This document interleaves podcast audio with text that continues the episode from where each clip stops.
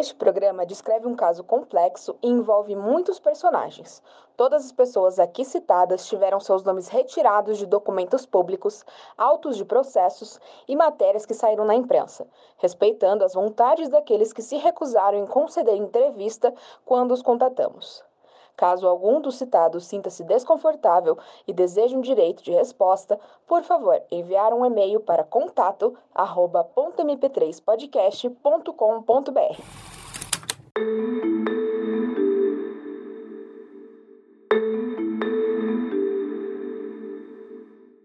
Oiê, meu nome é Kylie Momessa e está começando o primeiro episódio do podcast A Cassação. Conhecer e compreender a história do seu município é de extrema relevância para qualquer cidadão. Relembrar os erros e acertos dos nossos representantes pode ser fundamental para o desenvolvimento da cidade que nós sonhamos, o que nós queremos que o nosso lar seja. Pois bem, eu e minha equipe, o Lucas Monteiro e a Tatiane Silva, somos todos jornalistas e, como jornalistas, ansiamos por buscar a verdade, contar histórias e levar informação para a população. Por conta disso, a Ponta MP3 lança um novo podcast, A Cassação. Toda terça-feira você vai ouvir aqui um desdobramento sobre tudo que levou ao momento importante da história recente de Sorocaba, o dia 24 de agosto de 2017. O dia 24 de agosto é o dia do soldado. Não representa nada para a história que vamos contar aqui, mas como vivemos em uma república quase militar, achei interessante destacar. Agora, para a política, o dia 24 de agosto é folclórico. Foi no dia 24 de agosto de 1954 que Getúlio Vargas se suicidou.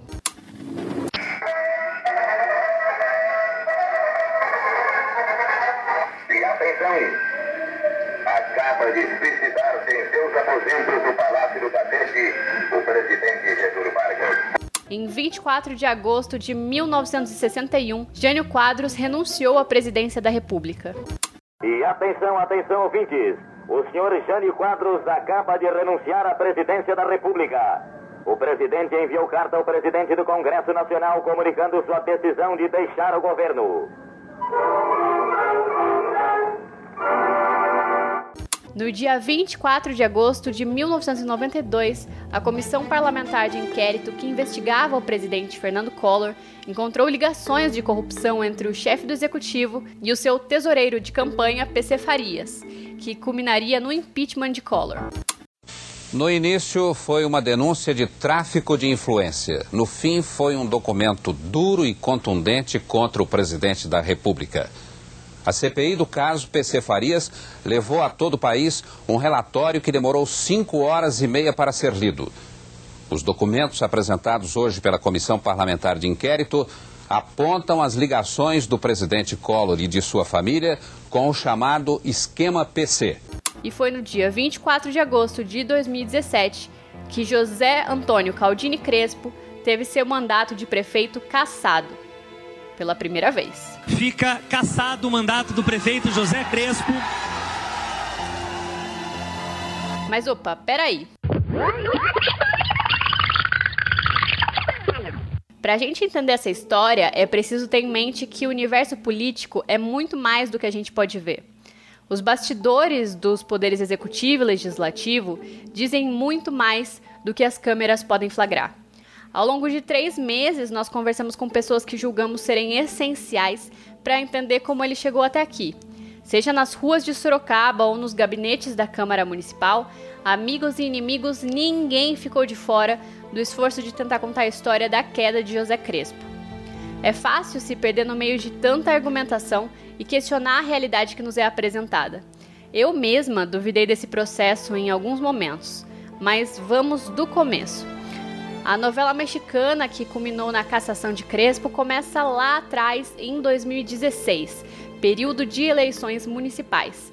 Naquela época, o prefeito de Sorocaba era Antônio Carlos Panunzio, do PSDB. Inicio este governo reiterando minha confiança no poder do nosso povo que sonha e sabe por meio do esforço cotidiano, transformar os sonhos em realidade. O contexto em que se davam aquelas eleições eram diferentes.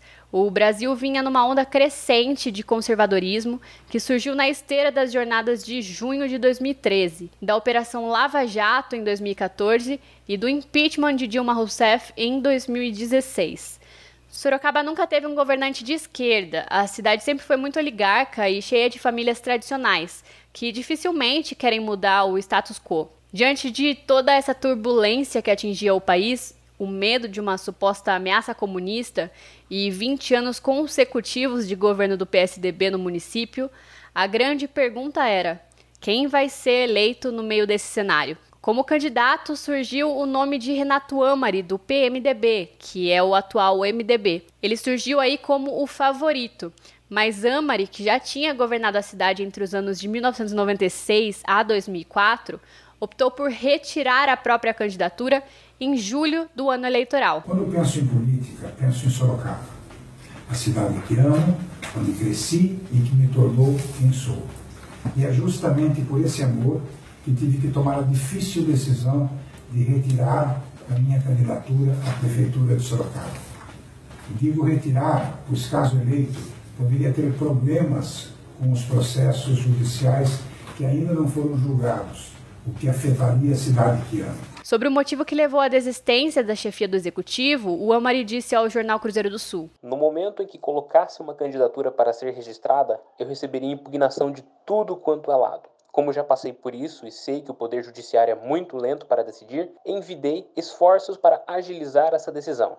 Até hoje, não houve nenhuma movimentação de processos, então, para poupar a cidade e os encaminhamentos políticos de Sorocaba, eu resolvi abdicar da minha candidatura. E talvez ele estivesse certo. Isso porque mais tarde, em 2017, ele passou por derrotas na justiça em processos movidos pelo Ministério Público do Estado de São Paulo. Amari teve o recurso contra uma condenação rejeitado no Superior Tribunal de Justiça, o STJ, além de ver uma ação de improbidade administrativa julgada procedente pela Justiça de Sorocaba. Ambos os processos são referentes a acusações de irregularidades na contratação de empresas terceirizadas entre os anos de 2002 e 2003, quando o político, à época do PSDB, exercia seu segundo mandato à frente da prefeitura municipal. E após a desistência de Amari, a coligação precisava de um outro nome conhecido na cidade para assumir como candidato. Foi então que o ex-prefeito apontou o então vereador e ex-deputado estadual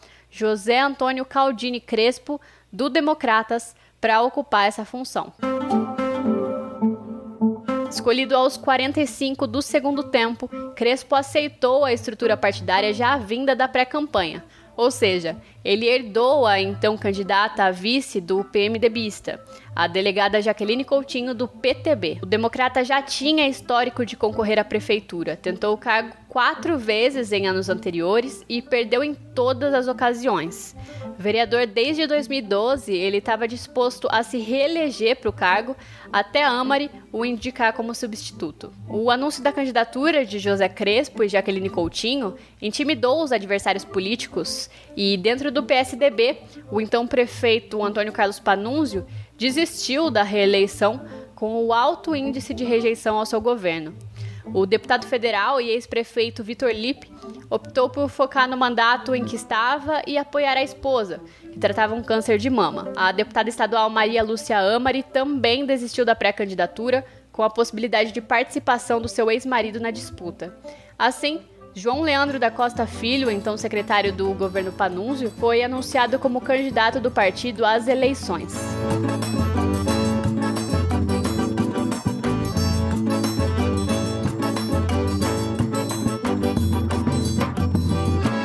João Leandro é 45, João Leandro é trabalhador.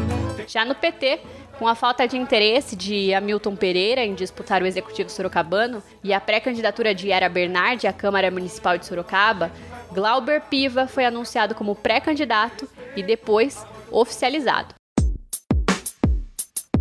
Vote 13, 13, 13 Glauber Piva, vote 13, 13, 13 Glauber Piva, vote 13.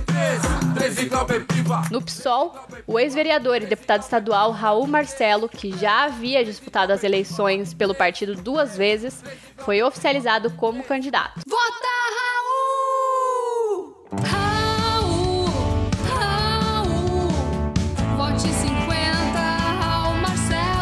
O PRB anunciou Hélio Godoy, líder do partido na Câmara de Sorocaba à época, como candidato a prefeito. Hélio Godoy, prefeito 10, tem trabalho bem feito 10, voto de coração 10.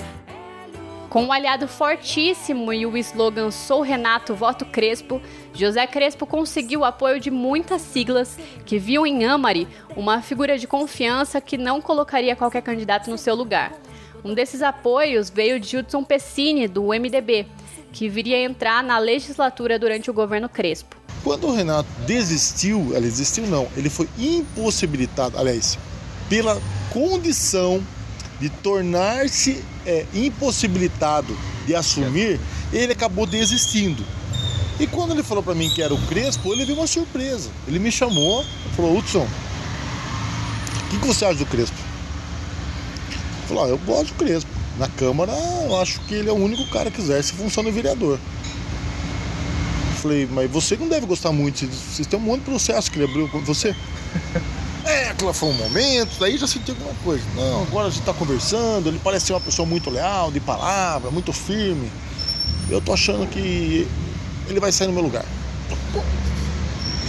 E eu vou precisar que você ajude. Precisar que você ajude, porque ele tem uma imagem, é, as pessoas têm uma conotação de ser uma pessoa chata, ranzinza, e isso aí vão ter que destruir isso aí na campanha.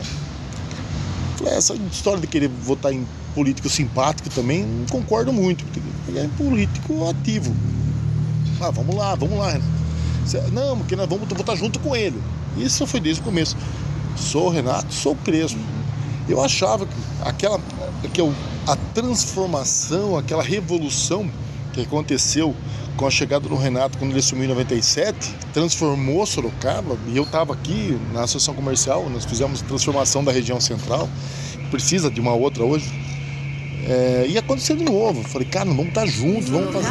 Todo mundo sabe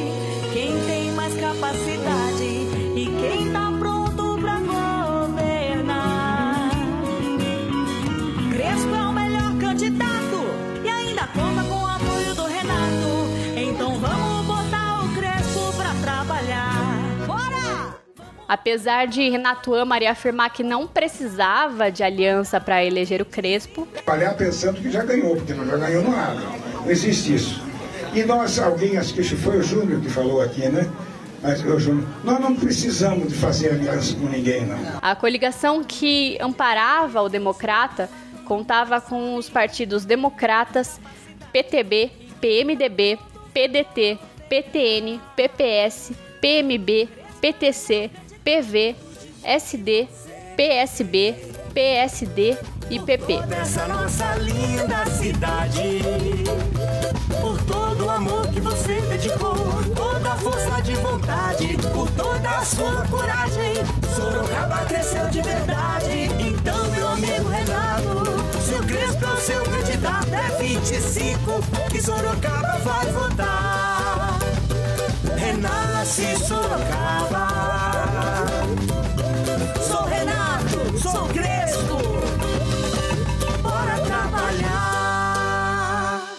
Pois bem, o casamento arranjado entre Crespo e Jaqueline funciona no início. Todos os outros de vocês aqui, 99%, aceitaram Crespo, porque ele indicou.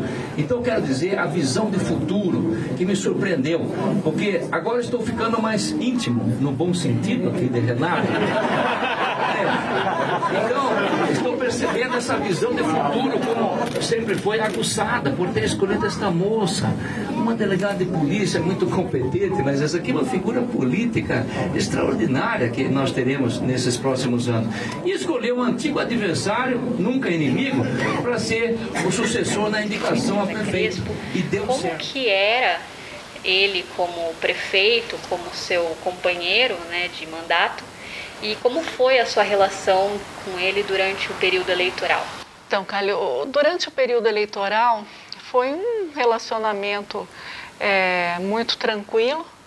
Nós, na realidade, eu não conhecia de forma aprofundada, eu tinha tido contato com o ex-prefeito por duas vezes quando eu era delegada, por ocasião de palestras que eu participei e ele estava presente. Acredito que na época ele fosse deputado estadual.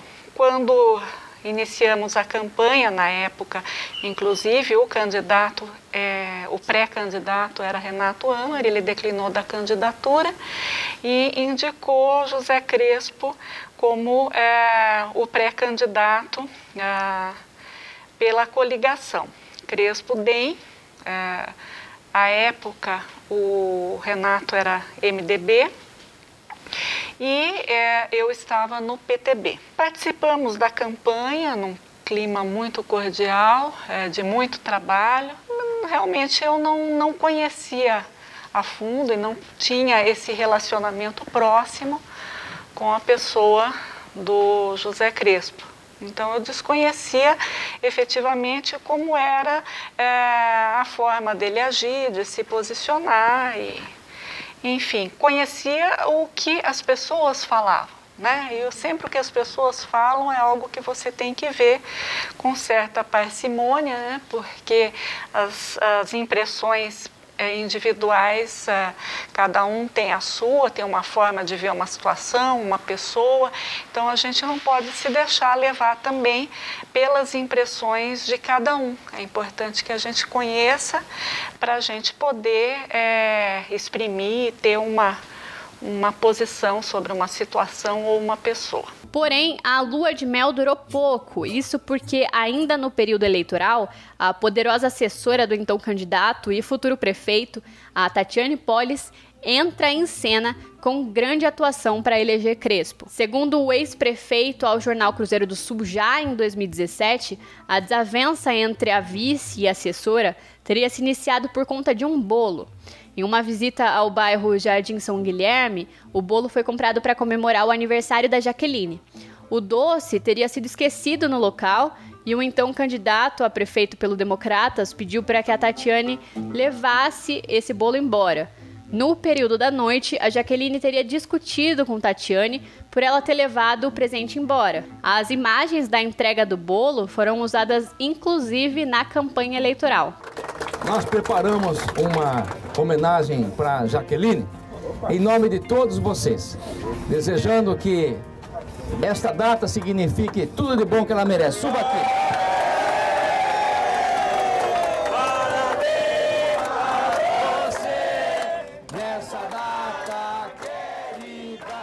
Bom, apesar disso, a Jaqueline Coutinho nega que tenha tido essa desavença. A entrevista com ela foi uma das poucas que nós fizemos de forma presencial, claro, respeitando todos os protocolos sanitários de distanciamento e uso de máscaras. A Jaqueline nos recebeu em sua casa no Ibiti pouco depois de se recuperar da Covid-19 e perdeu o pai para a doença. Então ela estava visivelmente abatida e você pode notar que ela estava ofegante durante a nossa conversa. Como que era a sua relação com a ex-assessora Era uma relação normal nunca tive problema, por mais que tenham falado na ocasião. É, surgiram boatos até tão assim mesquinhos, tão pequenos, por conta de um bolo na época da campanha, que o bolo sumiu, era um bolo de aniversário, que por conta de um bolo eu teria ficado é, com essa mágoa, com essa, é, com essa rixa, sei lá o que, com relação a a ex-assessora, mas é algo muito pequeno e que jamais, é, não só pela motivação torpe, como também porque não justificaria uma vice-prefeita usar desse tipo de argumento tão baixo, tão mesquinho, para é, retalhar uma, uma assessora. Com ou sem bolo, a parceria vigorou e ambos entraram na disputa eleitoral. Mas voltando para as eleições, a disputa, no geral, não teve grandes reviravoltas. Em dado momento, a casa do candidato Hélio Godoy foi assaltada, mas isso não interferiu nos votos que o republicano tinha. No cenário geral do primeiro turno, os resultados foram bem favoráveis para o democrata. Crespo teve 45,18%. Raul Marcelo ficou com 25% dos votos, João Leandro com 13,47% Hélio Godoy 10,76% e Glauber Piva ficou com 5,60%. Então, o cenário para o segundo turno estava posto. Mas agora, três horas após o início dos trabalhos, está definido.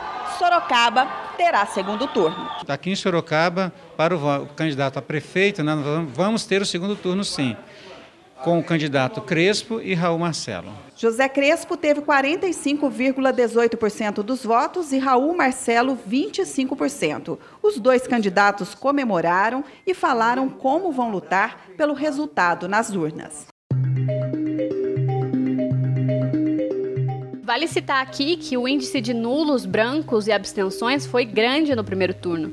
Foram 22.547 brancos, nulos foram 50.574 e abstenções 89.156. José Crespo tinha um plano de governo forte. Em uma matéria que saiu no dia 5 de setembro de 2016 no jornal Cruzeiro do Sul, os eleitores puderam acompanhar as promessas de campanha de todos os cinco candidatos ao sexto andar. A proposta de Crespo: redistribuição da arrecadação da prefeitura.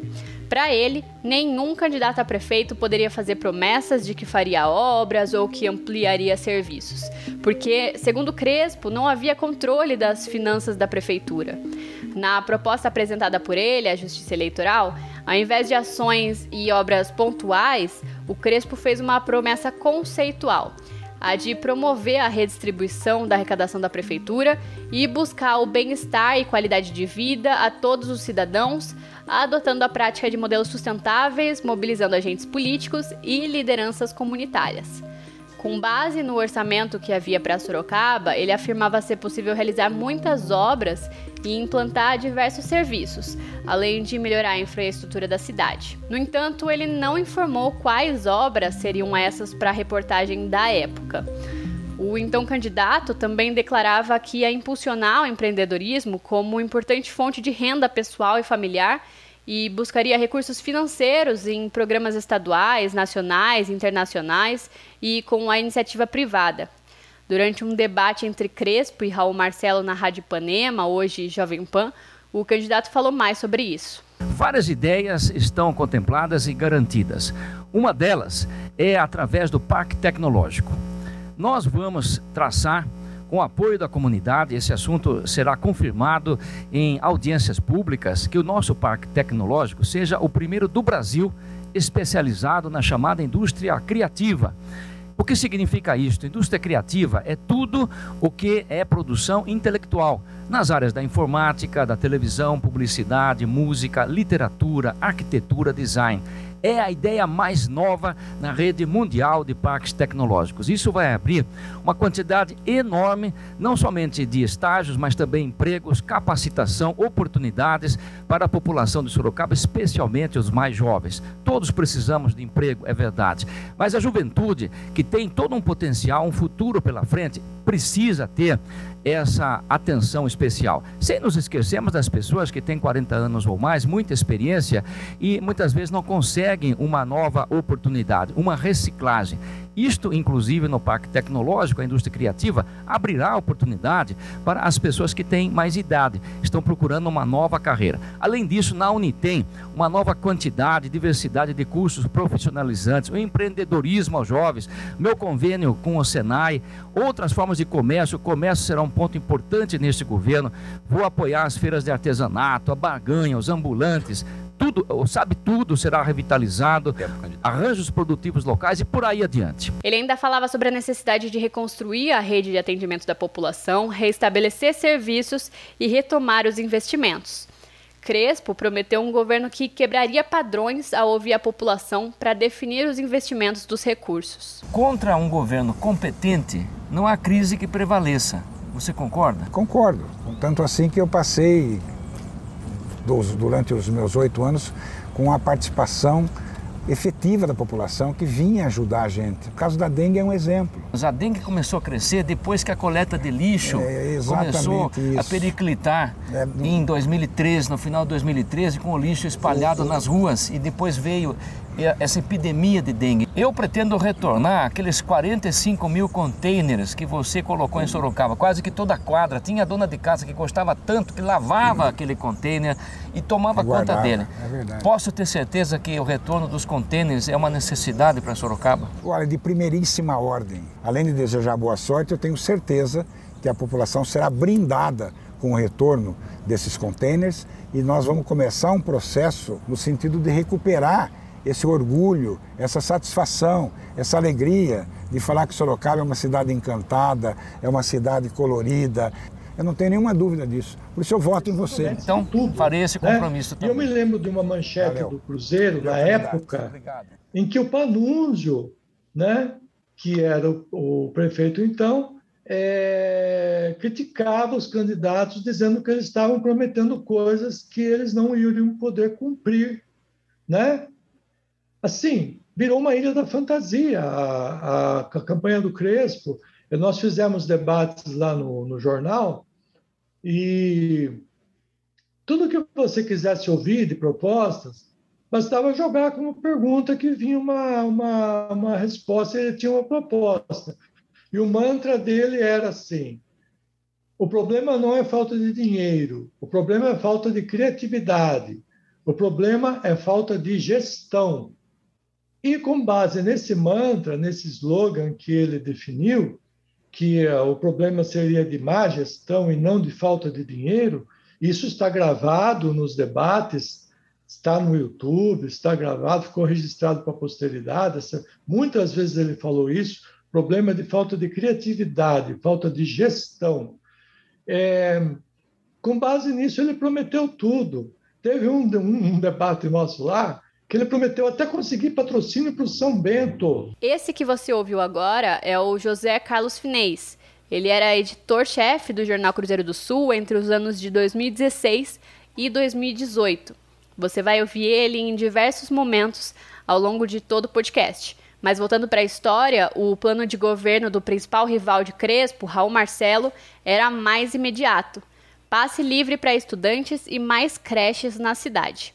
O candidato prometia o transporte público gratuito para estudantes, a construção de creches para suprir a falta de vagas, a criação de um destacamento na Guarda Civil Municipal para a aplicação da Lei Maria da Penha, política pública para a população de rua, o retorno do atendimento infantil, além do adulto, nas unidades de pronto atendimento da Zona Norte e Zona Oeste, entre outras promessas.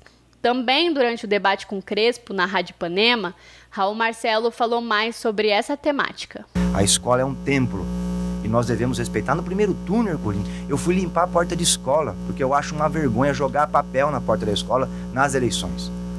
Né? Nós temos que começar por aí, respeitando a escola. Jamais briga na escola. Nunca gostei de ver aluno meu brigando na escola.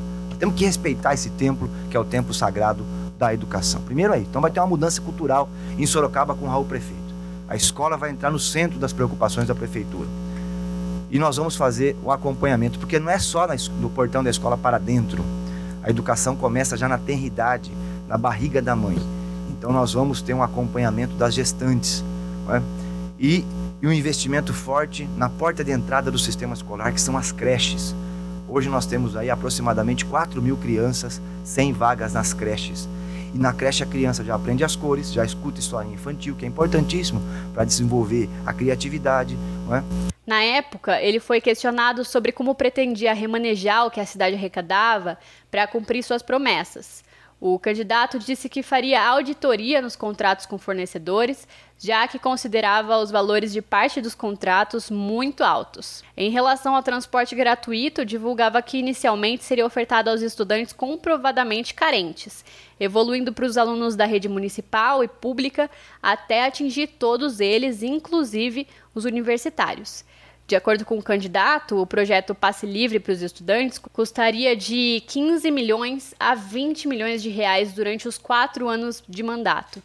Sobre as creches, informava que criaria 4 mil vagas, investindo 10 milhões por ano na construção da rede da educação infantil e outros 16 milhões de reais para manutenção do ensino, descontados os investimentos do Programa Federal Brasil Carinhoso, que, segundo ele, só em 2016 já repassou aos municípios 1,6 milhão de reais. Raul também prometeu aumentar em 20 vezes a coleta seletiva de materiais recicláveis, elevando dos atuais 2,2% dos resíduos coletados para a meta de 40% até o término do período de quatro anos.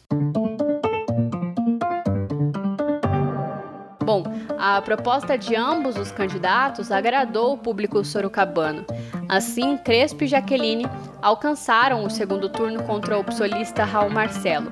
Vale fazer um adendo, lembrando que apesar da polarização entre a esquerda e a direita ter se atenuado nos últimos anos com o antipetismo, esse fenômeno sempre existiu e foi utilizado por Crespo nas eleições.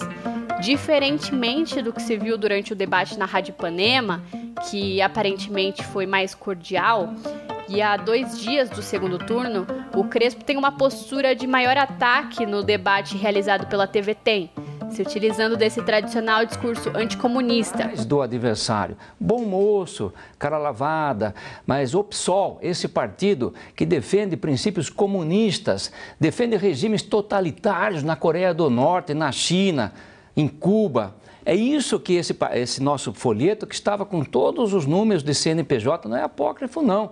É isso que incomodou muito, são verdades que eh, incomodaram muito as pessoas desse PSOL que é o partido ao qual o candidato eh, está e que, por sinal, você percebeu na propaganda partidária, nesses últimos dias, eles sumiram com a sigla do partido, até eles estão com medo do que representa o PSOL, um partido que pretende a liberação do aborto, liberação da maconha, das drogas e também a ideologia de gênero, pretende que as crianças escolham o seu sexo depois de grandes.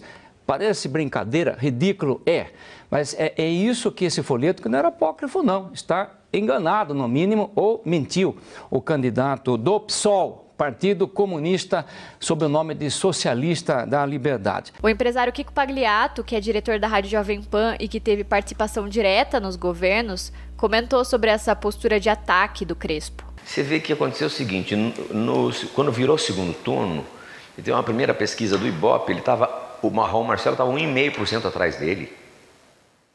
Aí houve um desespero aí das, das elites, tá?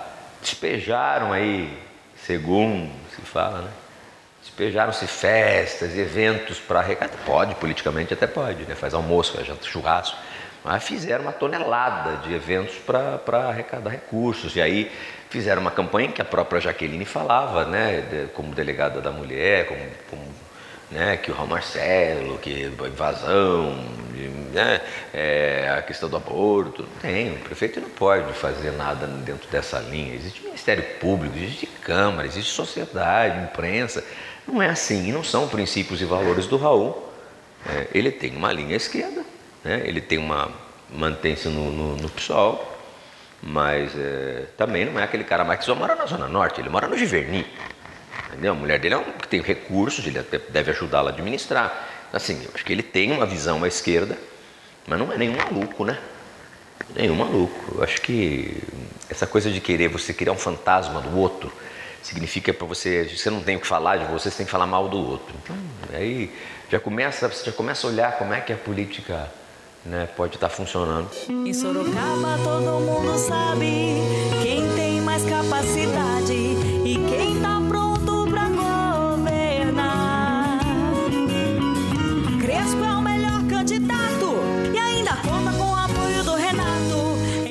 discurso conservador, seja a influência de Renato Amari, seja a própria competência demonstrada por José Crespo. Ele foi eleito em segundo turno para ocupar o cargo de prefeito de Sorocaba de 2017 a 2021. O candidato recebeu 182.833 votos, o que corresponde a 58,48% dos votos válidos. Raul Marcelo do PSOL teve 129.784, o equivalente a 41,64% dos votos válidos. A gente fala então de Sorocaba, José Crespo Dudem é o novo prefeito da cidade a partir de janeiro. Os, os, candidatos votaram principalmente na parte da manhã. José Crespo votou no bairro Mangal e ele foi eleito com 182.833 votos. Raul Marcelo, que ficou em segundo lugar, teve 129 mil votos. A quantidade de abstenções foi bastante grande por aqui. Mais de 90 mil eleitores não foram às urnas nesse domingo. E o resultado saiu quase três horas depois do término das votações. Pois é, e o José Crespo do DEM né, acompanhou toda a apuração lá no comitê de campanha dele. O comitê, gente, olha aí as imagens, colotado, pessoal realmente na torcida aí a cada atualização que saía do Tribunal Regional. A gente vê que eles estão em cima de carro de som, comemorando já aí quando saiu o resultado. Crespo agradeceu aos eleitores, fez uma carreata pelas principais avenidas da cidade e ainda conversou depois com uma coletiva falando aí sobre a prioridade dele, como eu disse, que é a saúde. Sim, praticamente sim, Mariana. Um bom dia a você, todos os amigos que nos assistem. O tempo é curto porque a cidade precisa de uma série de tarefas, uma verdadeira reconstrução. Isso tem que ser feito a partir de janeiro. E o senhor já está pensando na sua equipe, já começou a montar? Não há nenhum nome escolhido, mas a partir de hoje nós vamos começar a analisar os nomes do grupo político e também de fora do grupo político, até porque este vai ser um momento de conciliação.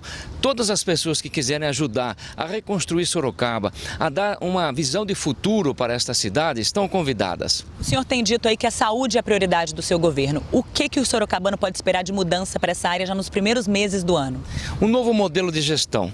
Nós não vamos insistir nos modelos antigos porque não estão funcionando, mas com visão de futuro, com a mentalidade aberta, buscando combater o desperdício, tenho certeza que não faltarão essas soluções que a gente tem que realizar a partir de janeiro.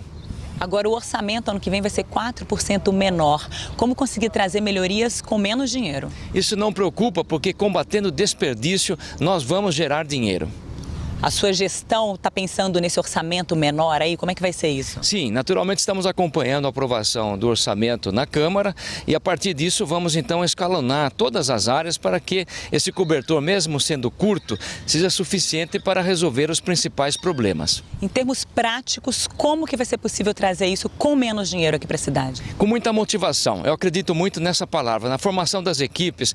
É a palavra de ordem que eu vou fazer para que todas as pessoas, o funcionalismo direto, os cargos de confiança, todas as lideranças, que a gente se aproxime, se dê as mãos para resolver os problemas com motivação, muito amor por Sorocaba, tenho certeza absoluta de que conseguiremos. E a questão do emprego?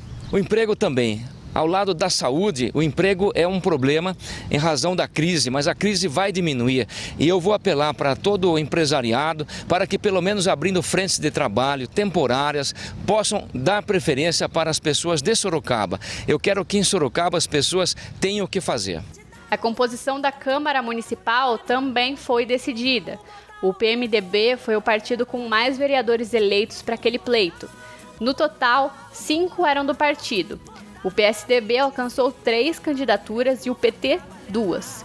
Do total, dez vereadores foram reeleitos. Rodrigo Manga, na época do Democratas, Fernando Dini, do PMDB, Anselmo Neto, na época do PSDB, Irineu Toledo, do PRB, Pastor Apolo, do PSB, Engenheiro Martinez, do PSDB, Francisco França, do PT, Marinho Marte, do PPS, Pastor Luiz Santos, do PROS e Vanderlei Diogo, do PRP.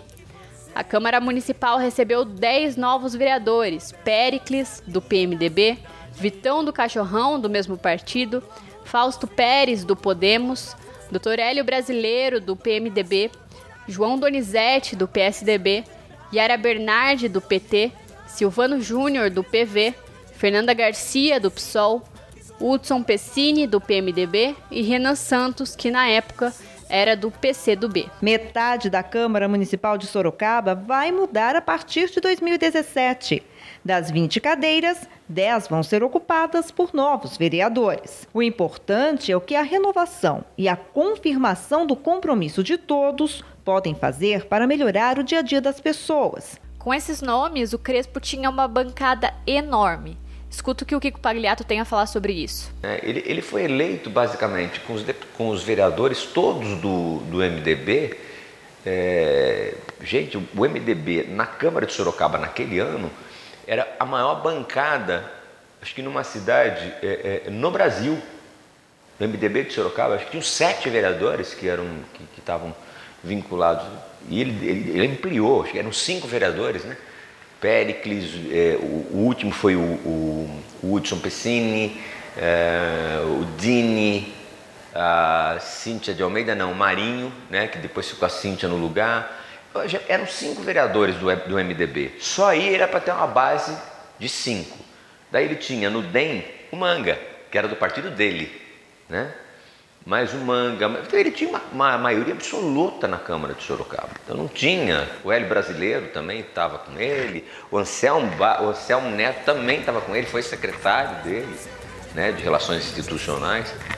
Então, é, ele tinha uma base enorme, jamais era para ele ter tido enfrentado esta situação. Sou Renato, sou Crespo,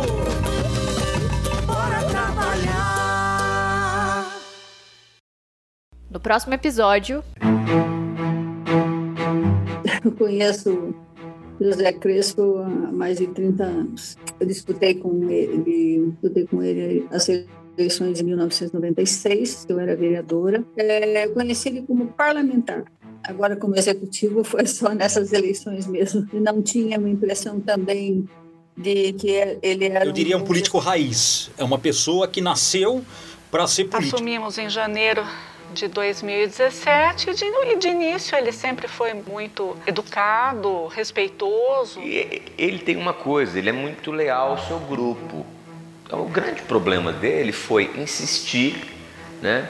É, naquela relação com a Jaqueline. A Cassação é uma produção da Ponto MP3. Se você ficou curioso para saber um pouco mais dessa história, tem muito conteúdo extra no nosso site .mp3podcast.com.br e nas redes sociais sempre em @.mp3podcast. Para não perder nenhum episódio, não esquece de assinar o nosso feed. Eu sou a Kali Momesso, apresentadora desse podcast. O Lucas Monteiro é o idealizador responsável pela pesquisa, montagem e coordenação de toda a produção. A Tatiane Silva também participou em todo o processo de apuração, entrevistas e é a criadora da nossa identidade visual e responsável pela nossa estratégia digital. Os roteiros são assinados por mim, pela Tatiane e pelo Lucas.